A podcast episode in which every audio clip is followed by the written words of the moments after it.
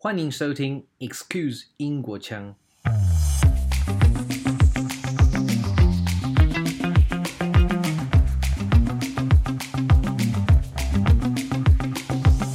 the great thing about theatre is you're halfway there. I mean, you can see from the, the way the actors move or a, a character moves, you can see their body language. So if Yeah. they're angry, you can obviously see they're angry. So it helps. Um, it, it helps with the understanding of a language Hmm. um, in, in anything in anything that you do. So uh, theatre is a great medium to learn a language. John Browley has a bachelor's degree in acting from University of Leeds in the UK. He was an English teacher in Korea and is one in New Taipei now.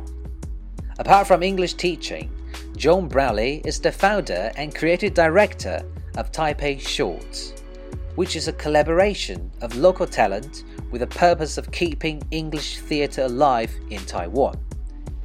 He saw a need for English language theatre in a creative arts community in Taipei, which led him to create Taipei Shorts. Now, in its third year, Taipei Shorts has produced over 20 original short plays by 15 different writers and brought together over 30 performers to the stage at both the Red Room and at a CFL Theatre in Fu Jen University. He wishes to continue forming collaborations with talents in Taiwan.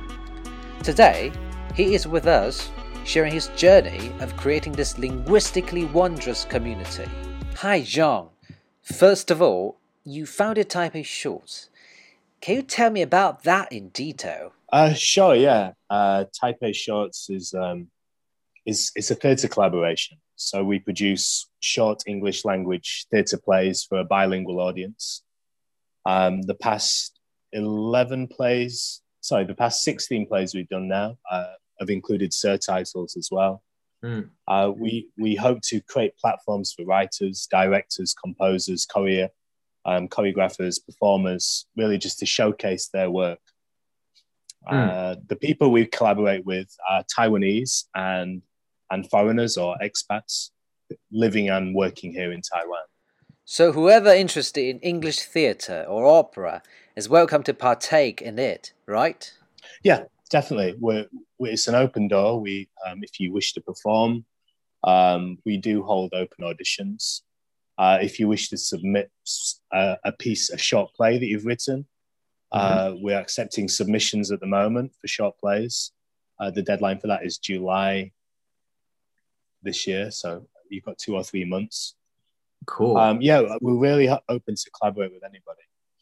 All right, I see. And what had inspired you to create this community of English theatre lovers or goers? Yeah, back in uh, 2018, there was um, a gentleman called Brooke Hall who really was, he was the theatre guy.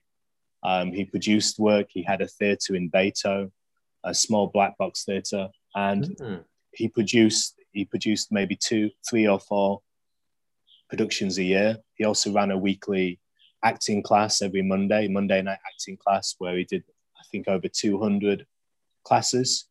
Mm. and that was an open that was an open door class. So he already had this community.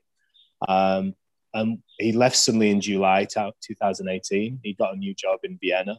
Um, and it just I, I was one of the people who participated in, in these classes I, I was also able to collaborate with them on a couple of things myself and other actors or performers and writers they were just misplaced because there was nothing else in taiwan at that time there was no other theatre company Mm. um, so really, that's just sort of where it came from. It was like, what what can we do now? I know there are talented people here in Taiwan. What can we do together to continue to continue this English theatre? Mm. Um, and I spoke to a few people, and then we put some postings out on Facebook looking for more writers, more directors, and we put our first show on in 2019, which had six original plays um, written by Taiwanese or foreigners, and um, I think it had 15 performers in it. Wow. So that was remarkable. Um, as a successor to to the to the founder, you continue creating, you know, continue bringing this heritage to to you know to newcomers. So Um, have you got in, in that beginning um, a, a, fixed venue where um, performers, like-minded people gathered? No, no, not yet. Um, at the moment, this is just a grassroots theatre company.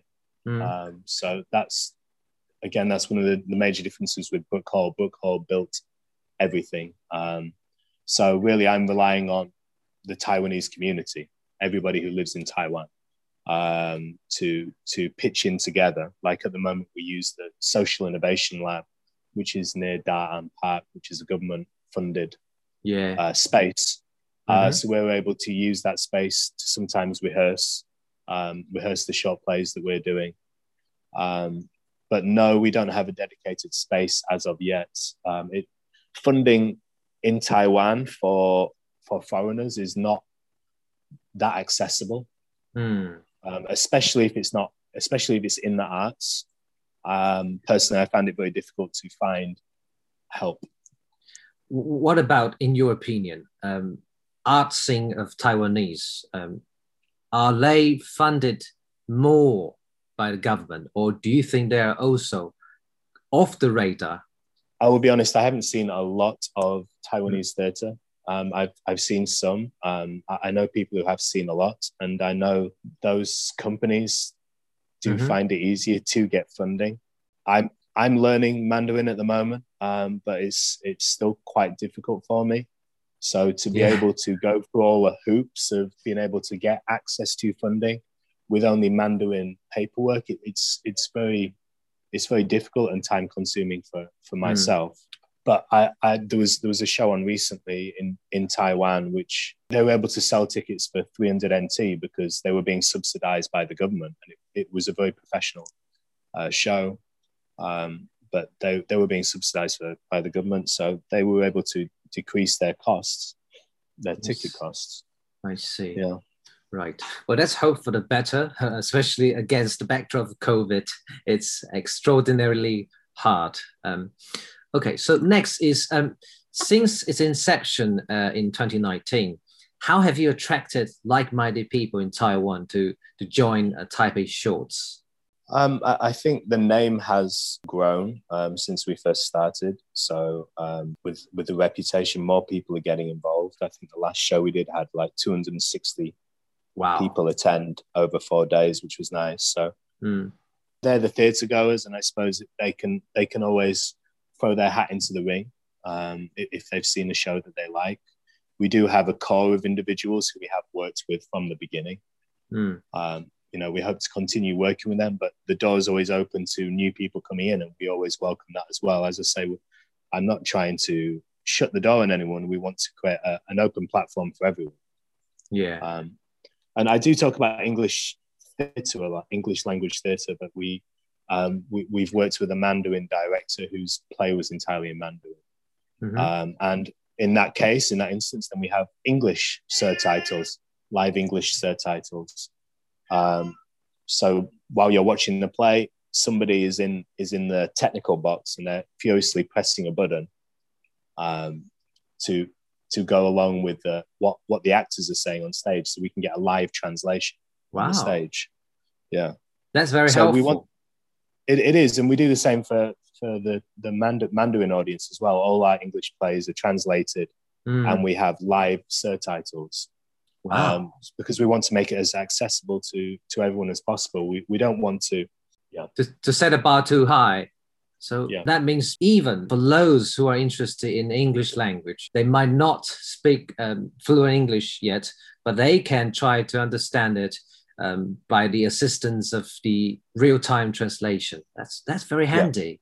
Yeah. Okay. Yeah. So, what kind of people um, do you reckon would be interested? Um, having said that, you uh, you ex- expected people who are interested in it already to join, and other people. Mm uh, who might be interested in to join. So, how do you recruit those people, those newcomers? Uh, we just use social media at the moment and word mm. of mouth. Uh, I think over the past, uh, the, the last show we did, we had, I think, over 50 script submissions, 50, 50 script submissions. Mm-hmm. Um, so there's there's a lot of there is more interest, but as I say, as, as I think as the name grows, more people aware of what we do and, and the opportunities that we hope to create for them. Mm. Um, and on that basis, we hope that they can they can reach out to us and get mm. involved, and we can help them in some way. I see. So it really grows organically. Hmm. Okay. I, I think so. Yeah. Yeah. Oh. Um, and are there crossovers with other disciplines um, like Taiwanese arts? Because I think a lot of people here they are interested in uh, the crossover between the two, so they perhaps they might feel more relevant um, in, in mm. their own in their own cases. So, what do you think? Uh, yeah, I mean, it's, it's a good question. As I say, we work with people who live in Taiwan, so yeah, uh, there's no doubt that the, their influence will be will be Taiwan based. They will have influences from back home, but they will have influences of their life here now. Hmm. Um, as I say, we've got we we had a Mandarin director and writer. Um, he was the, the last play that he wrote was um, a, a, little bit tongue in cheek political um, about about the about the recent uh, about the election last year in in uh, uh, Kaohsiung, I think. So uh, yeah, that, I mean, there's that influence. We also we also had a fantastic play by A.T. Bune, who um, called Flight 109, which was based on a Shakespeare sonnet, uh, his 109th sonnet, and it was mm. choreographed by um, a Taiwanese a Taiwanese choreographer. Um, wow. So I mean, influences of dance. Um, you know, in in that case, um, yeah, and all, every director I've worked with, they have been out to see some theatre in Taiwan. Mm. Uh, so, you know, everything around them influences them. So, yeah, so it's quite vibrant as it sounds. Um, mm. So, so there is no like absolute, um, you know, salute to one specific culture, like American culture or British culture, right? This is open and this is constantly um, co-organized, co-created by talents from, uh, you know, a, a, wider spectrum of, of, of backgrounds, really. Yeah, e- exactly. I mean, the primary goal is to just have English language theatre in yeah. Taiwan. Mm-hmm. That that that's it. We're not we're yeah, as I say, we don't we don't close the door on anybody. We try to we try to be as open as possible, and you know, and, variety variety makes things more interesting. It's the spice of life. Yeah, of course. Yeah. Um, so yeah, we try to we try to be as diverse as possible when we can, um, mm-hmm. and, and, we're, we're always open and willing to accept new yeah. new forms if it's good. But, um, yeah essentially that's the purpose of, of this you know creative scene and um, so having said that um, what is the direction taipei shorts is heading in? Hmm. I, think you maybe touched on it earlier a little bit about bilingualism. 2030 um, that, that's a big thing in taiwan at the moment. Uh, you know being able to speak english being bilingual by 2030 i think it's a tall order for the government to do but I do think that the the arts can is is one way to to uh, achieve that. Um, mm. we, we, hope. Uh, I hope that, that more people get involved. I hope that um, we we do have a bigger Taiwanese audience, and I hope that we do have more Taiwanese people involved. Are there schools interested in incorporating um, Taipei Shorts into um, let's say their English program um, for those mm. pupils and students because we've got this uh, goals and objectives, you know, in mm. sight. Um, I think mm. it's, it's 2030, as you mentioned, and that's not mm. far, to be honest. Um, so, no. what do you think strategically Taipei Shorts can be positioned in the minds of locals? Yeah, that's that's a great question. I think uh, I, I honestly I honestly don't know. I don't I don't know where where I see it going. I know there's, I mean, for us, mm-hmm. we we primarily just like to put on short plays. There are there are people, there are theatre companies out there who produce um, who who have English drama teachers. Yeah, um, there's a couple of schools in Taiwan that, that do have those things, which which are a great way to get interested in theatre mm. um, using using the English language. I think these there are, there are three or four schools in Taipei City that that do offer um, mm. a theatre based English.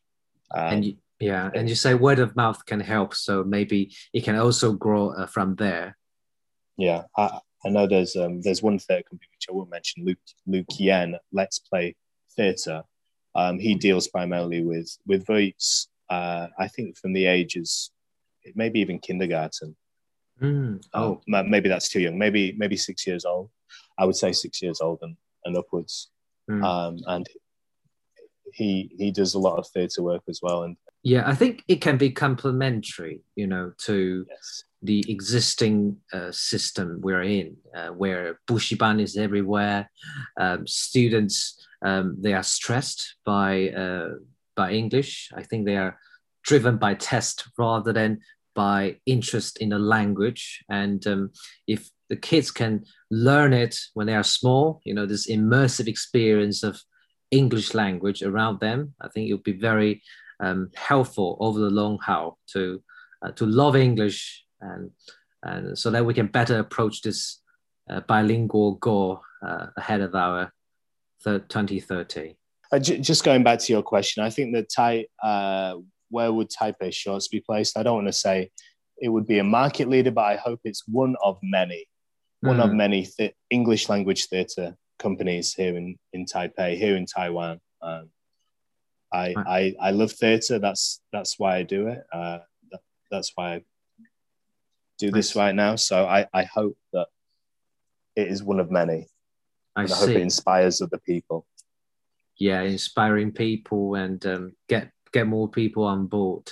Um, any forthcoming events you'd like to bring to the audience's attention?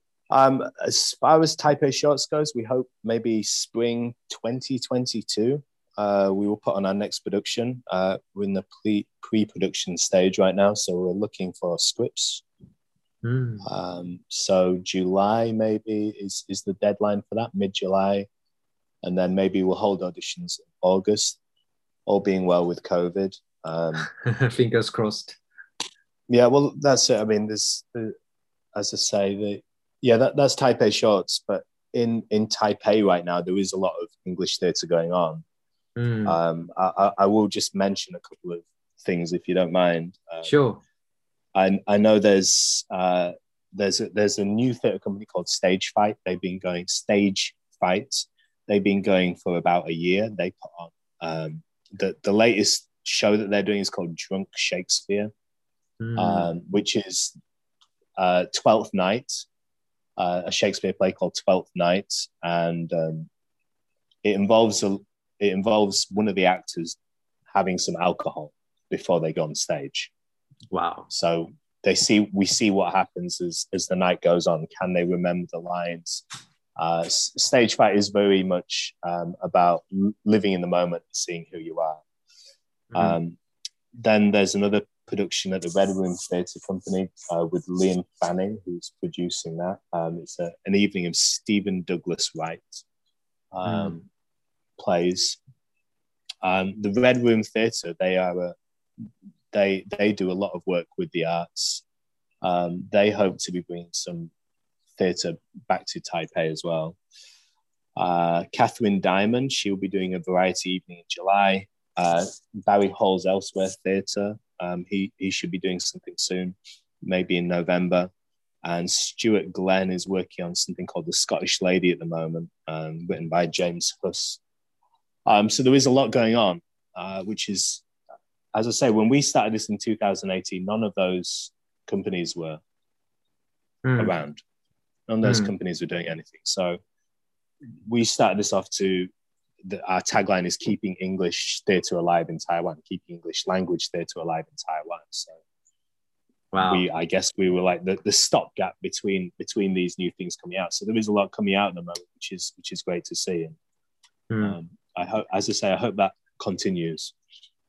Yeah, it seems this thing is budding uh, day by day, and um, it kind of has a spark in uh, since 2019, and today is 2021, and let's hope for the better. Um, so mm. before we go, um, you, uh, you as an English teacher in Taiwan as well, have you got any advice um, for people, for listeners who might be interested in um, Taipei Shorts or English theatre as a whole. Uh, what advice do you give uh, to them? Um, I think the great thing about theatre is you, are halfway there. I mean, you can see from the, the way the actors move or a, character moves, you can see their body language. So if yeah. they're angry, you can obviously see they're angry. So it helps um, it, it, helps with the understanding of a language mm. um, in, in, anything in anything that you do. So, uh, theatre is a great medium to learn a language. So, so are things like watching watching films, watching watching soap operas is a very um, common one because they do over the top acting in those cases. Yeah, um, and you are able and you are able to see how the what the character's feeling, and you are and it, it helps it helps with the it helps with the learning. Yeah, the acquisition of the vocabulary. Yes, which is something that I'm not able to do today.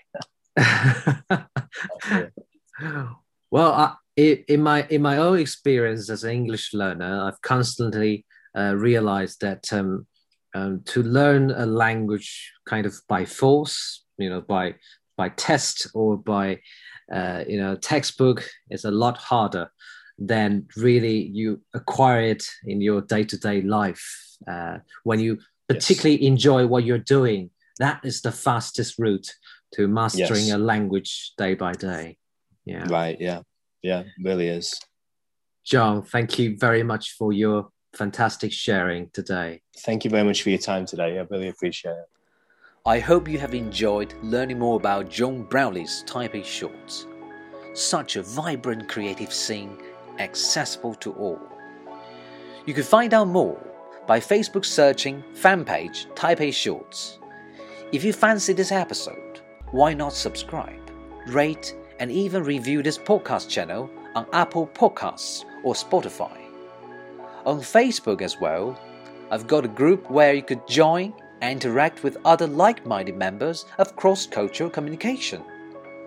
Until next time, bye for now.